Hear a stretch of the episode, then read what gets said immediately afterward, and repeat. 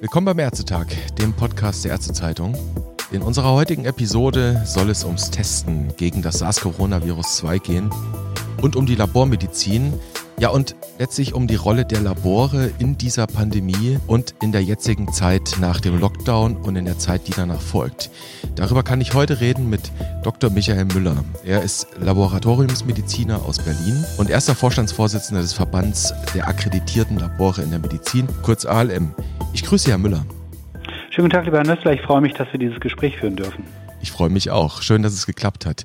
Herr Müller, in der vergangenen Woche haben Sie in einer Ihrer mittlerweile wöchentlichen, ich glaube, es war die zehnte Pressekonferenz gesagt, aus Sicht der Labore läuft alles nach Plan. Natürlich mit Blick auf das Testen in Corona-Zeiten. Wie haben Sie das gemeint, dass alles nach Plan läuft? Ja, das ist ja im Zusammenhang mit äh, einigen anderen Themen benannt worden. Wir haben an diese, in dieser Woche ja auch festgestellt, dass wir auch stolz und froh sind, dass wir in den Laboratorien, in den fachärztlichen Laboratorien quer durch Deutschland von Beginn der Pandemie an es geschafft haben, frühzeitig gute PCR-Tests in die Routine einzuführen. Die konnten wir früh flächendeckend zeitnah der Bevölkerung, den Menschen, die sie gebraucht haben, zur Verfügung stellen. Wir haben in der sehr dynamischen Phase im März und April entsprechend des Bedarfs erheblich diese Testkapazitäten ausbauen können auf bis zu jetzt 870.000 Tests in den 135 Laboren, die an unserer Befragung teilnehmen. Das ist eine stolze Leistung. Wir konnten einen wesentlichen Beitrag dazu leisten, dass die Pandemie, was die Diagnostikseite angeht, frühzeitig umfassend mit bewertet werden konnte. Und insofern haben wir das, was wir uns vorgenommen hatten, nämlich zu jedem Zeitpunkt unseren Beitrag für eine gute Bewältigung der Pandemie leisten zu können, glaube ich, auch ganz gut erfüllt. Und das ist eine Situation, die dann eben es auch erlaubt zu sagen, es ist gut gelaufen. Das macht uns stolz und froh. Wir bekommen dafür auch, das finden wir auch sehr, sehr positiv, entsprechende Wertschätzung ähm, quer durchs Land von ganz unterschiedlichen Menschen, von Betroffenen, von Kolleginnen und Kollegen, was uns freut, die mit uns zusammenarbeiten und auch aus Politik und Gesellschaft.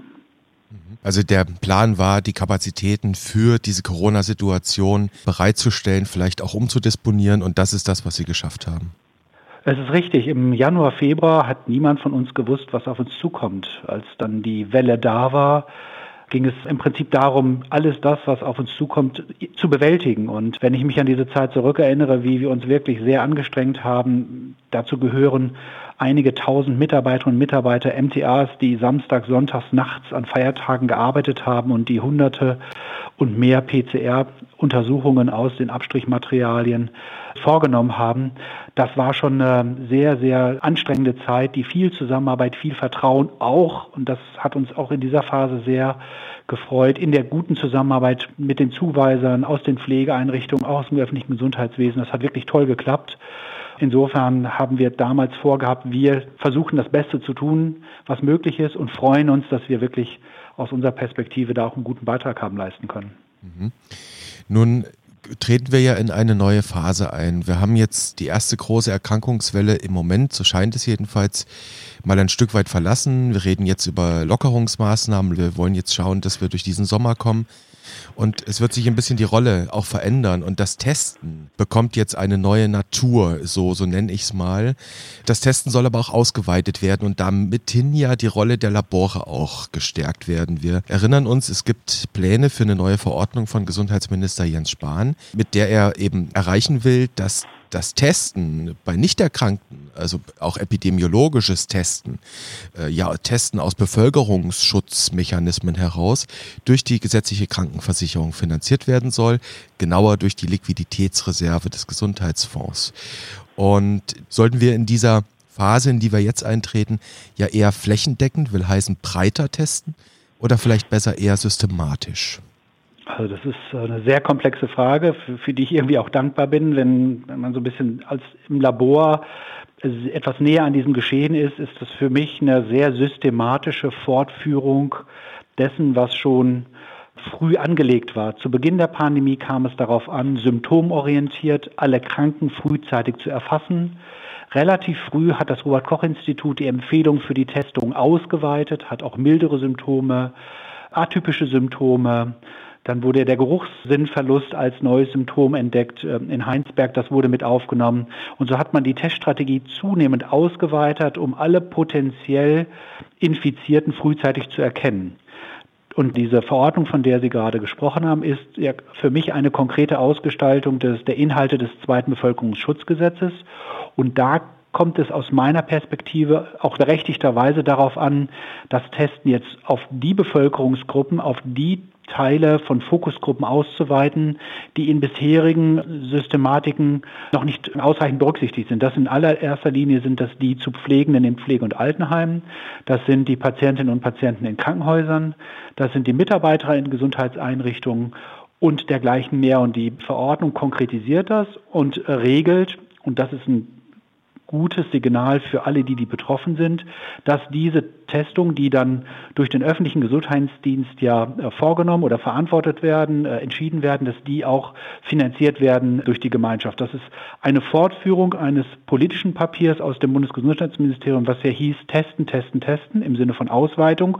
Und dann kommt der wichtige Punkt, aber gezielt, also anlassbezogen. Jetzt macht es dann auch Sinn, bei Personen, die keine Symptome haben, zu schauen, gibt es in bestimmten Fokusgruppen, die ich gerade genannt habe, macht es Sinn, dort auch nach dem Vorhandensein des Virus äh, zu gucken. Das ist ein bisschen anders gelagert als das, was sich Wissenschaftler, die aus epidemiologischem Interesse gerne wünschen, einmal flächendeckend zu gucken, wer ist denn eigentlich in Deutschland alles infiziert. Das ist ein anderer Fokus, das ist mehr ein wissenschaftlicher Fokus. Da gibt es ja auch unterschiedliche Vorschläge, unterschiedliche Intention, auch unterschiedliche Forderungen, sage ich mal. Aus dem Blickwinkel des Arztes im Labor ist es, glaube ich, ist es aus meiner Sicht richtig, die, die symptomatischen Patienten, alle, die die Kontakte, Kontaktpersonen sind, im Blick zu haben, frühzeitig zu erkennen, zu, zu verfolgen und dann in besonderen Risikosituationen, Altenheime, Pflegeheime, Krankenhäuser, systemkritische Einrichtungen auch zu schauen und dort Sicherheit äh, auch herzustellen. Es geht tatsächlich dazu, jetzt auszuweiten auf der einen Seite, aber eben nicht, ich sag mal salopp, sinnlos, sondern eben systematisch, dass man eben in genaue Cluster, in Risikobereiche hineingeht.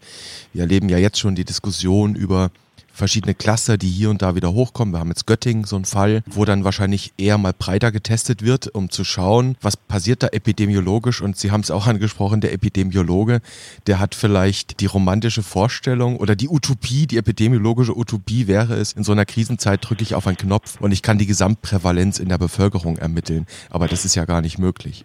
Richtig, das ist sehr schwierig. Und wenn wir zurückschauen, können wir jetzt die auch aus der Perspektive zurückschauen sagen, ja, viele Maßnahmen, die getroffen worden sind, war richtig. Wir haben heute eine Situation, dass die Positivrate an Testungen in der Woche, das Robert Koch Institut hat das ähm, ja veröffentlicht, etwa 1,5 Prozent ist. Das heißt, von den etwa 400.000 Tests, die in der letzten Woche durchgeführt worden sind, davon waren 340 in der, in der Erhebung, die wir machen, waren etwa 4.000 positiv. Das ist ein ganz anderer Umstand als im März, wo das Verhältnis etwa eine positive Probe auf zehn Testungen waren.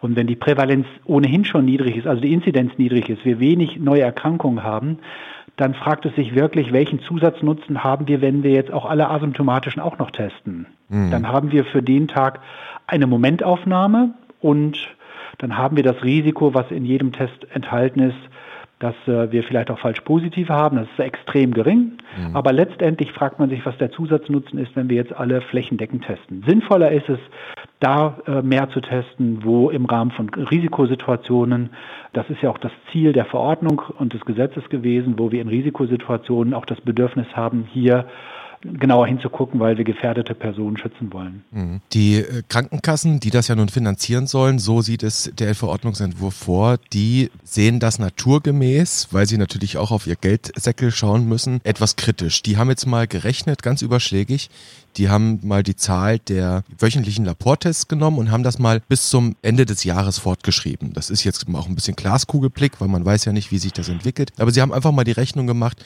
wir ziehen die Menge der Tests sofort, es bleibt kontinuierlich und dann kommen die auf 7,6 Milliarden Euro Mehrkosten bis zum Jahresende. Also dieses Wort Mehrkosten mal in Anführungszeichen.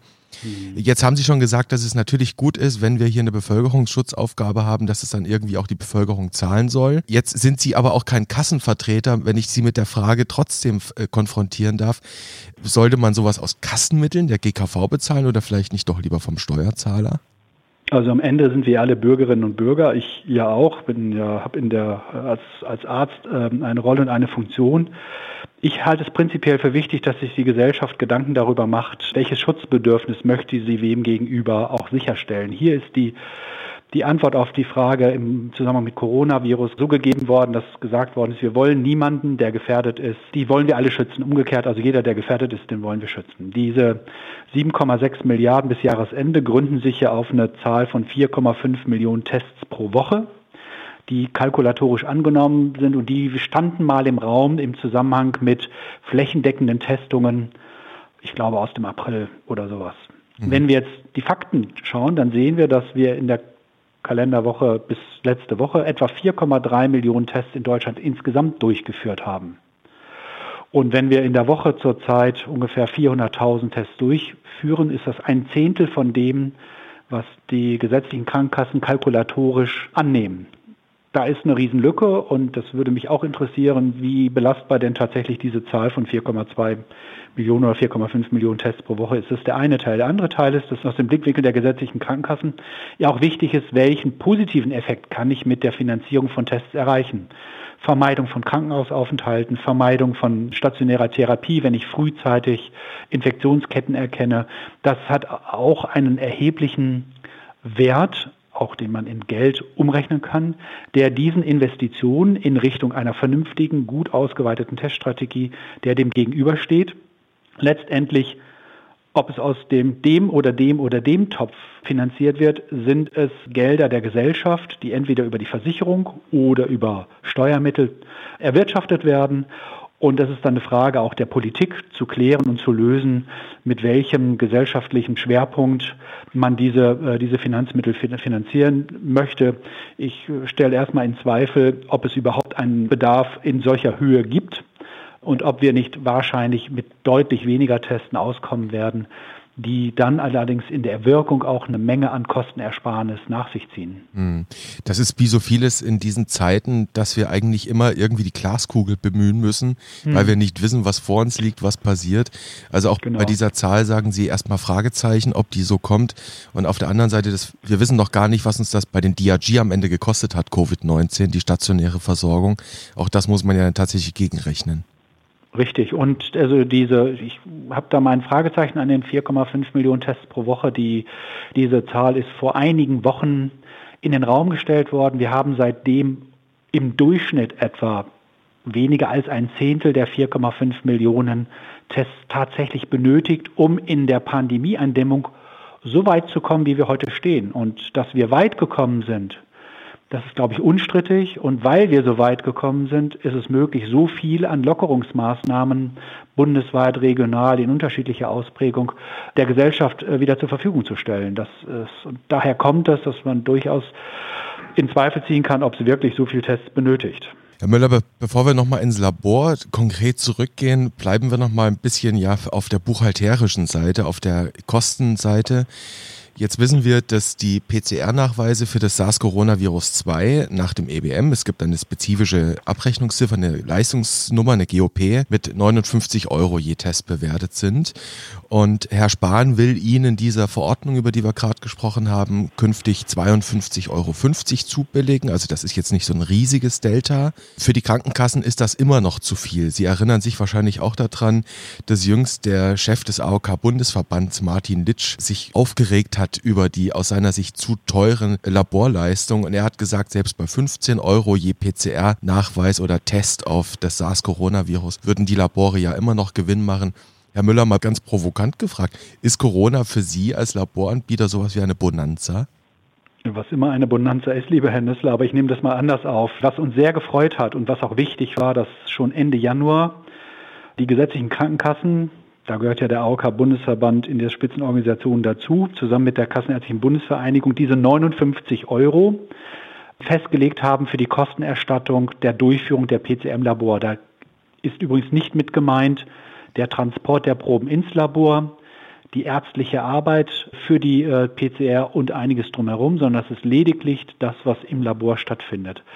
Ich kann aus der Perspektive einer Krankenkasse bei so hohen mutmaßlichen Zahlen verstehen, dass man glaubt, da sind Rationalisierungsreserven drin, wie man so schön sagt, aber ich kann Ihnen auch versichern, dass die Labore, um überhaupt so umfangreich testen zu können, erhebliches an Investitionen auf sich genommen haben, neue Geräte, neue Methoden. Die Testreagenzien, die wir hier beziehen, sind äh, in mancher Hinsicht sogar international auf demselben Kostenniveau. Und ich habe neulich, glaube ich, in einer Pressekonferenz auch gesagt, für 15 Euro kriegt man nicht mal das Testreagenz, was ich dazu brauche. Dann steht ein Päckchen mit einem Testreagenz bei uns auf dem Flur und es passiert nichts damit, weil wir nicht mehr davon bezahlen können, als das Test geht. Es braucht gute Fachkräfte. Und wir wollen in Deutschland, dass die Fachkräfte auch gut bezahlt werden. Die arbeiten samstags, sonntags, nachts, spät, lange. Das bedeutet etwas. Und auch äh, alles das, was mit Schutzmaßnahmen zu tun hat. SARS-CoV-2 ist ein klassifizierter Erreger, der entsprechende Arbeitsschutzmaßnahmen auch bei den ungezielten diagnostischen Tätigkeiten erforderlich macht. Und auch diese Besonderheiten sind hier zu berücksichtigen, sodass vermutlich ähm, Herr Lietsch bei der Gesamtkostenkalkulation etliche Positionen vergessen hat. Wir denken, dass wir mit den beiden Beträgen, die Sie gerade genannt haben, dass das vernünftig ist und dass vor allen Dingen, das ist auch ein wichtiger Aspekt, man im Rahmen einer Durchschnittskostenbetrachtung immer sehen sollte, dass wir unterschiedliche Laboratorien mit unterschiedlichen Methoden. Es gibt auch sehr viel manuelle Arbeit dabei. Es ist lange nicht so, dass selbst wenn wir ein automatisiertes Gerätesystem haben, dass dort kein Mensch mehr arbeitet, sondern im Gegenteil, da ist die menschliche Arbeit ein Stück weit ersetzt durch einen automatisierten Prozess aber überhaupt nicht äh, in der, in vollständig und dass wir auch in äh, der flächendeckenden Versorgung, ob das von Flensburg bis Passau, von Frankfurt oder bis Xanten ist, dass wir hier sicherstellen durch die, ich glaube es sind jetzt 170 Labore in Deutschland, die die Diagnostik machen, dass das überall auch der Fall ist. Und da ist in einer Durchschnittskostenbetrachtung die Beträge jetzt wahrlich nicht zu hoch. Das entspricht dem, was wir an Kosten äh, für eine solche Untersuchung tatsächlich aufwenden. Mhm. Aber ich habe Verständnis dafür, dass Herr Lietsch die Diskussion mit einem so sagen wir, sagen wir, etwas provokanten Statement äh, dann auch initiiert. Und wenn ich Sie richtig verstehe, Sie haben von den Automatisierungsmöglichkeiten gesprochen, aber am Ende, selbst wenn man Testungen automatisieren kann, das Ergebnis muss ja immer noch von einem Arzt am Ende auch befundet werden. Das heißt, mindestens mal drauf gucken muss da einer. Ja, und das ist in den 59 Euro oder 52,50 Euro gar nicht enthalten. Und es ist auch bei weitem nicht so, dass der Abstrich, der vom Arzt, vom Hausarzt entnommen wird, dann bei uns einfach in ein Gerät gesteckt wird und dann war es das, sondern mit diesem Abstrich sind äh, eine ganze Reihe von manuellen händischen Schritten äh, zu machen und äh, sowohl auch der PCR-Prozess hat unterschiedliche Automatisierungsgrade, dass da tatsächlich die persönliche Zuwendung über Fachkräfte durchaus höher ist, sich das viele vorstellen. Ich lade dann immer die Skeptiker direkt ins Labor an, sich das mal ein, anzugucken. Und wenn wir über mehrere hundert PCR-Untersuchungen am Tag sprechen oder noch mehr, dann braucht es auch eine, eine, entsprechende Anzahl von Kolleginnen und Kollegen, die dann von morgens früh bis abends spät oder nachts und Samstag, Sonntag, wir haben ja auch äh, zu Recht die Arbeitsbedingungen des Arbeitsschutzgesetzes zu berücksichtigen. Auch Mitarbeiterinnen und Mitarbeiter haben Urlaub und Freizeit und sind krank. Alles das sind Themen, die eine Rolle spielen und die im Rahmen einer Vollkostenbetrachtung, wie Sie haben vorhin so schön gesagt, buchhalterisch auch zu Buche schlagen. Also da gibt es eine Reihe von Teilkosten, die man im ersten Moment gar nicht so richtig bedenkt. Das verstehe ich auch, wenn man nicht im Labor arbeitet, ist einem das nicht so geläufig. Und wenn wir dann mit äh, Kolleginnen und Kollegen sprechen und das erläutern und erklären, das ist im Rahmen so eines, so eines Gesprächs hier sicherlich auch zu umfangreich, dann wird schon deutlich mehr Verständnis dafür geäußert, dass das auch kostenbedingt, die in dieser Größenordnung völlig berechtigt sind. Mhm. Also immer auch mal den Kollegen Labormediziner anrufen, mit dem mal reden und dann ja, sich austauschen, wie das auf der anderen Seite des Tresens aussieht. Das ist wohl wahr, ja. Herr Müller, ein anderes Thema, da geht es auch so ein bisschen um das, ja, um Rationalisierungsmöglichkeiten, ist das Thema Pool-Testung. Und da, da mache ich jetzt mal eine etwas größere Frage auf. Und zwar der Hintergrund ist ein Papier des Zentralinstituts der Kassenärztlichen Versorgung, des ZI, und der DGAM, der Deutschen Gesellschaft für Allgemeinmedizin, die hatten Anfang Mai so eine Art Positionspapier rausgebracht, in dem sie vieles gefordert haben, wie jetzt die ambulante Versorgung eigentlich geregelt werden muss in der Zeit nach diesem Höhepunkt. Und ein Element in diesem Papier war, dass eigentlich Gesundheitspersonal regelmäßig getestet werden muss, um eben in Pflegeeinrichtungen, in Krankenhäusern, in Arztpraxen relativ schnell ja Cluster erkennen zu können, damit eben auch die Bediensteten da nicht ausfallen und bereitstehen. Und die haben dann gesagt, hm, wenn wir das wirklich machen, sagen wir vielleicht mal wöchentlich, dann reden wir hier von etwa vier Millionen Menschen, die man eigentlich regelmäßig in so eine Art Surveillance hineinbringen müsste. Und die haben dann vorgeschlagen, man könnte doch eben diese Pool-Testung machen. Die haben gesagt, wir machen mal den Faktor 5. Das heißt, von fünf Proben wird es zusammengemischt, einmal getestet. Wenn das negativ ist, ist alles fein. Wenn es positiv ist, wird fünfmal nachgetestet. Und damit könnte man die Testkapazitäten schon. Das wären dann eben nur 760.000 Tests, die man dann hätte. Und es blieben Kapazitäten übrig. Äh, Herr Müller, komplexes Thema. Wie bewerten Sie diesen Vorschlag? Einerseits dieses, wir machen jetzt regelmäßige Testung bei eben diesem Personal. Andererseits Pool-Testung. Ist das eine Lösung?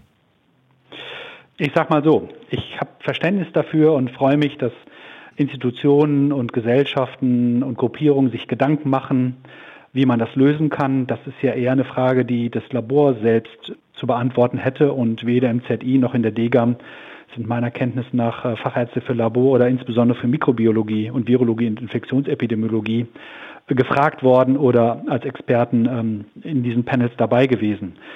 Das eine ist, das hatten wir vorhin schon angesprochen, die Frage, brauchen wir überhaupt vier Millionen Tests pro Woche? Ist es tatsächlich sinnvoll und richtig, wöchentlich das gesamte Gesundheitspersonal zu testen? Das wird heute nicht gemacht, das wird seit Wochen nicht gemacht. Und dennoch haben wir eine solche Infektionsgeschehen, wie wir das vorhin schon besprochen haben, mit einer ganz niedrigen Inzidenz. Ich weiß sehr wohl, dass in vielen Krankenhäusern bereits sehr dezidiert, sehr spezifisch und sehr situations adaptiert und situationsspezifisch getestet wird, in ganz unterschiedlichem Umfang. Es gibt dort auch äh, Einzelbeispiele, die veröffentlicht worden sind, sodass ich glaube, dass wir weg sind von der Frage, jeden Tag alle Gesundheitsmitarbeiterinnen und Mitarbeiter zu testen. Die andere Frage ist, wie kann ich Reagenz und wie kann ich äh, Ressourcen einsparen.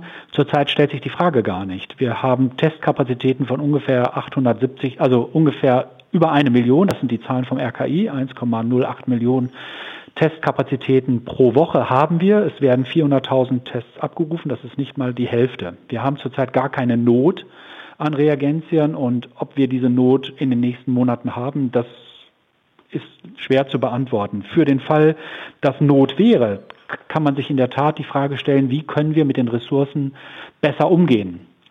Da kann, und da gibt es Erfahrung, insbesondere aus der Transfusionsmedizin, da kann das Gruppentesten, so nennen wir das, oder das gepoolt, das Testen von gepoolten Proben eine Option sein, die allerdings auch überhaupt nicht trivial ist. Weil wir ja auch immer den Anspruch haben und erfüllen wollen, dass wir keinen Infizierten übersehen. Und wenn Sie fünf Proben in ein Töpfchen packen und statt einer dann fünf untersuchen, dann ist es evident, auch klar, dass äh, die Empfindlichkeit oder die Sensitivität nicht zwanghaft oder nicht in jedem Fall so gut ist wie bei einer Einzelprobenmessung. Und das ist relevant für Menschen, die wenig Viren in ihrem Rachen haben, wo beispielsweise die PCR in diesem Fall, wenn man die Probe einzeln untersuchen würde, noch gerade positiv wäre. Die hat das Risiko, in einer Pooltestung negativ zu werden würden wir einen Infizierten mit wenig Viren im Rachen übersehen.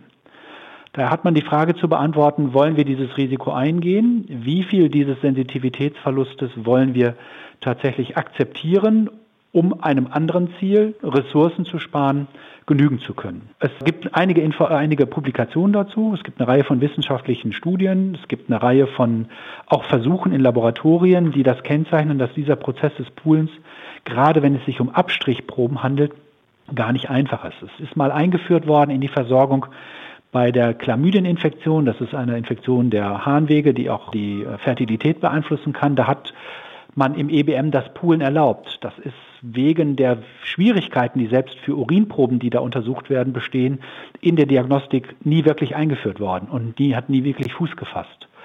Und deswegen kann ich nachvollziehen, dass sich Menschen Gedanken machen und theoretisch und mathematisch ist das alles völlig richtig. Inhaltlich ist das schwierig und führt auch nicht so sehr dazu, dass dann weniger Aufwand da ist. Denn die, für die Mitarbeiterinnen und Mitarbeiter ist das wesentlich komplizierter, die Proben dann zusammenzufassen in Fünferpools und dergleichen mehr. Und es ist überhaupt nur sinnvoll, darüber nachzudenken, sowas zu machen, wenn es sich um Reihenuntersuchungen oder um epidemiologische Untersuchungen handelt bei Personen, von denen ich davon ausgehe, dass sie ohnehin keine Viren in sich tragen, also PCR negativ sind. Mhm. Im Zusammenhang mit diagnostischen Testen, also bei symptomatischen Patienten, Kontaktpersonen und dergleichen mehr, würde sich ein solches Pooling-Testen gar nicht erst anbieten. Da würde man immer zur Sicherstellung der ausreichend hohen Sensitivität, von der ich vorhin sprach, mit der Einzelprobenuntersuchung dann eben ähm, auseinandersetzen und das machen und das in jedem Fall bevorzugen. Mhm. Also Pool-Testungen haben das Problem der Verdünnung, das habe ich jetzt mal mitgenommen. Richtig, Pool-Testung, Verdünnung und für nur bestimmte Fragestellungen überhaupt sinnvoll, nämlich dann, wenn der, der Anteil an positiven Proben in dieser ganzen Gruppe sehr, sehr niedrig ist. Mhm. Herr Müller, eine Sache muss ich unbedingt noch nachfragen. Es gibt immer noch diesen Vorwurf nach wie vor, dass es vom Abstrich oder der Blutentnahme meinetwegen, aber ne, bleiben wir mal beim Abstrich bis zum Laborergebnis einfach viel zu lange dauere. Besonders Anbieter von Point-of-Care-Tests wittern da jetzt naturgemäß ihre Chance und argumentieren, mit so einem Point-of-Care-Testgerät könnte man einfach sehr viel schneller jetzt Testergebnisse bekommen. Das liegt auf der Hand, dass so argumentiert wird. Jetzt mal Hand aufs Herz, Herr Müller. Wie lange dauert es im Moment eigentlich vom Abstrich, bis Sie Ihren ärztlichen Kollegen ein Ergebnis liefern können? Deutlich weniger als einen Tag dauert das in aller Regel, in den allermeisten Fällen. Es gab Phasen im März, und April, wo sehr, sehr viel untersucht worden ist, wo auch die zuweisenden Ärzte fast überschwemmt worden sind mit Patienten. Das war für die, die Kolleginnen und Kollegen auch erheblich herausfordernd, das alles zu meistern und zu organisieren. Und da gab es Zeiten, dass ein Abstrich, der geht, ist dann am selben Tag ins Labor gegangen. Wir haben in aller Regel am selben Tag die Untersuchung durchführen können. Gelegentlich gab es einen Verzug auf den nächsten Tag. Das gibt es heute alles nicht mehr. Wenn morgens äh, ein Abstrich im Labor ankommt, ist der Befund am späten Nachmittag, am frühen Abend fertig, wird an den Arzt übermittelt und dann kann er direkt an den Patienten weiter übermittelt werden. Die Frage schnell hat ja keinen Wert an sich. Es ist wichtig, den medizinischen Erfordernissen entsprechend rechtzeitig und bedarfsgerecht ein Befundergebnis zur Verfügung zu stellen. Natürlich spielt die Besorgnis der Patienten eine Rolle. Wenn ich krank bin, möchte ich gern zügig wissen, was mit mir ist und was mit mir zu tun ist. Da ist je kürzer, je besser. Wir setzen Testverfahren ein, PCR-Verfahren, die in der Regel drei, vier, fünf Stunden dauern. Es gibt mittlerweile Entwicklungen, da ist die reine Analysenzeit dieser Polymerase-Kettenreaktion schon deutlich verkürzt. Die ersten Verfahren, die äh, sind auch schon bei einer Stunde. Allerdings können diese Verfahren meist nicht in einem hohen Durchsatz, also mit vielen Tests pro Tag, eingesetzt werden. Da gibt es schon von Anfang an eine gute Entwicklung, sodass wir im Rahmen eines Arbeitstages in der Regel alles fertig bekommen da.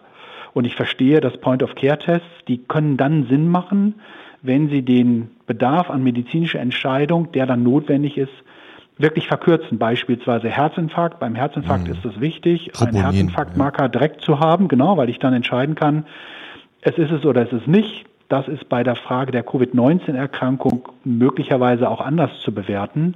Da gibt es diese Zeitmöglichkeit von einem Tag und wenn ein Patient wirklich sehr krank ist, würde er auch unabhängig von dem Ergebnis direkt stationär eingewiesen und stationär behandelt werden und da wäre dann auch dieselbe Situation, dass es einige Stunden ähm, dann dauert, bis die PCR fertig ist. Und der Point-of-Care-Test, letzter Punkt in der Frage, den gibt es für die PCR jetzt auch, der dauert allerdings auch zwei Stunden. Das, was häufig gemeint wird, sind ja diese Kassettenteste für Antikörper. Und diese Kassettenteste für Antikörper sind für die Diagnose einer akuten Infektion einfach nicht geeignet. Die sind dafür nicht zu verwenden. Für die akute Infektion ist die PCR aus dem Abstrich oder den entsprechend anderen geeigneten Materialien das Mittel der Wahl. Mhm. Was Sie jetzt noch angesprochen haben, diese ja, Schwangerschaftstestkits, wenn man so will, die testen dann IgM oder IgG beispielsweise und das ist alles jenseits der akuten Erkrankungsphase. Das ist jenseits der akuten Erkrankungsphase und hinzu kommt, dass auch wichtig ist, dass gerade bei den Antikörpertests wir darauf achten, dass die wirklich sehr, sehr gut untersucht sind und dass die zuverlässig sind, dass die vor allen Dingen keine Kreuzreaktivität mit anderen Erkältungs-Coronaviren haben oder gerade im IgM-Bereich wissen wir, dass viele andere Viren auch so Kreuzreaktivitäten und damit unspezifische Ergebnisse produzieren können. Zurzeit, und das ist die landläufige Meinung aller Expertinnen und Experten, gar nicht nur allein der Laborärzte, auch der Mikrobiologen, auch der entsprechenden äh, Institute, braucht es noch eine Menge an Untersuchungen, damit diese Schnelltests das qualitative Niveau erreichen, was man an sie als Anforderung stellen darf. In den Laboren werden die Antikörpertests jeden Tag qualitätsgesichert. Es gibt externe Ringversuche von unabhängigen Instituten, die uns Proben schicken, sodass diese Tests qualitätskontrolliert sind auf eine Art und Weise, wie wir das im Rahmen der Medizin äh, im Labor eben auch für richtig und angemessen halten. Da warten wir dann sicherlich auch noch bei diesen ganzen Tests, auch bei den Testkits, die es da gibt, dann auch große externe Validierungsstudien. Da kommt ja jetzt immer mehr an Evidenz, ja. äh, die das Bild etwas schärfen und die dann mitteilen, naja, so 99,81 Spezifität ist es dann vielleicht nicht, es ist vielleicht doch etwas weniger. Aber eine Sache muss ich Sie noch fragen in Sachen Geschwindigkeit. Also wir haben jetzt gerade über die Geschwindigkeit vom Zuweiser ins Labor wieder zurückgesprochen. Jetzt ist mhm. es natürlich so, SARS-Coronavirus 2 ist auch eine labormeldepflichtige Erkrankung. Das heißt, heißt, wenn Sie ein Signal bekommen, das detektieren im Labor, dann ist es auch für die Labore meldepflichtig. Und jetzt wissen wir, Meldeweg Richtung Robert-Koch-Institut wird seit Jahren kritisiert, auch jetzt wieder. Ist immer wieder dieses große Thema Meldeverzögerung. Es sollte ja mal schon längst ein elektronisches flächendeckendes Melde- und Informationssystem geben. Das wartet nach wie vor, das DEMIS. Wie melden denn die Labore im Moment an das RKI? Beziehungsweise an die Gesundheitsämter, Verzeihung. Ja, das ist, äh, ist beides richtig. Wir haben durch das Bevölkerungs-, zweite Bevölkerungsschutzgesetz eine entsprechende Erweiterung der Meldepflicht für Laboratorien im Infektionsschutzgesetz bekommen. Dort ist etabliert worden, dass jetzt mit für die Covid-19-Erkrankung die Laboratorien auch alle Untersuchungsbefunde, die positiven wie die negativen äh, Untersuchungsbefunde, in einem bestimmten, mit einem bestimmten Inhalt direkt an das Robert Koch Institut zu melden haben. Das ist gut und richtig, weil damit das Robert Koch Institut noch rascher als bisher einen guten Überblick über das Infektionsgeschehen und die Ausbreitung hat und ein ganz gutes Verhältnis äh, herstellen kann zwischen der Anzahl der Tests, den positiven und tatsächlich den gemeldeten Infizierten. Das ist zusätzlich für die Laboratorien zu machen zur Meldung der positiven Infizierten. Das ist das eine ist die nicht namentliche Meldepflicht der Untersuchungsbefunde ans RKI, das andere ist die namentliche Meldepflicht der Infizierten an die zuständigen Gesundheitsämter. Die gilt seit Februar auch für Covid-19. Hier breche ich eine kleine Lanze für die Gesundheitsämter, die ja im Rahmen der des Meldewesens auch alle Kontaktpersonen dann identifizieren, ansprechen, für die Testung ähm, ausarbeiten und wir selber hier als Labor melden auch die positiven elektronisch über ein entsprechendes mit den Gesundheitsämtern vereinbartes Verfahren. Und die fassen das dann zusammen und geben das über die Landesbehörden ans RKI. Das hat einen bestimmten Meldeweg, der dauert. Und wir hoffen, dass wir durch die, durch die Verfügung von, zur Verfügungstellung von Schnittstellen hier besser werden. Nach meinem Kenntnisstand wird DEMIS in einer bestimmten Version zurzeit auch ausprobiert, um diese Untersuchungsbefundmeldungen direkt ans RKI dann umzusetzen. Das wäre ganz wichtig. Als Verband, als ALM sind wir sehr daran interessiert, sagen das ja auch in den ähm, Pressekonferenzen, die Sie vorhin angesprochen haben, dass die Umsetzung einer Meldepflicht, bei der wir zurzeit in der Woche etwa eine halbe Million solcher Untersuchungsbefunde zu melden hätten, die kann heutzutage nicht mehr per Fax geschehen. Dann würden wir im, wahrscheinlich ähm, im Robert-Koch-Institut mehrere Räume mit Faxgeräten jeden Tag bedienen. Die, da bietet sich das zwanghaft an, dass die ausschließlich ähm, digital und elektronisch erfolgen unter Berücksichtigung von Datenschutz und Datensicherheit. Und da bin ich ganz sicher, dass das in den nächsten wenigen Wochen auch umgesetzt ist. Das klingt nach einem hoffnungsvollen Michael Müller, was das Thema Digitalisierung angeht, auch im Labor, auch auf dem Weg zum RKI. Ich bedanke mich für das Gespräch, Herr Müller. Ich fand es sehr interessant und würde mich freuen, wenn wir uns mal wiederhören. Ich wünsche Ihnen alles Gute. Lieben Dank, Herr Nüsse, hat mich auch sehr gefreut. Alles Gute für Sie.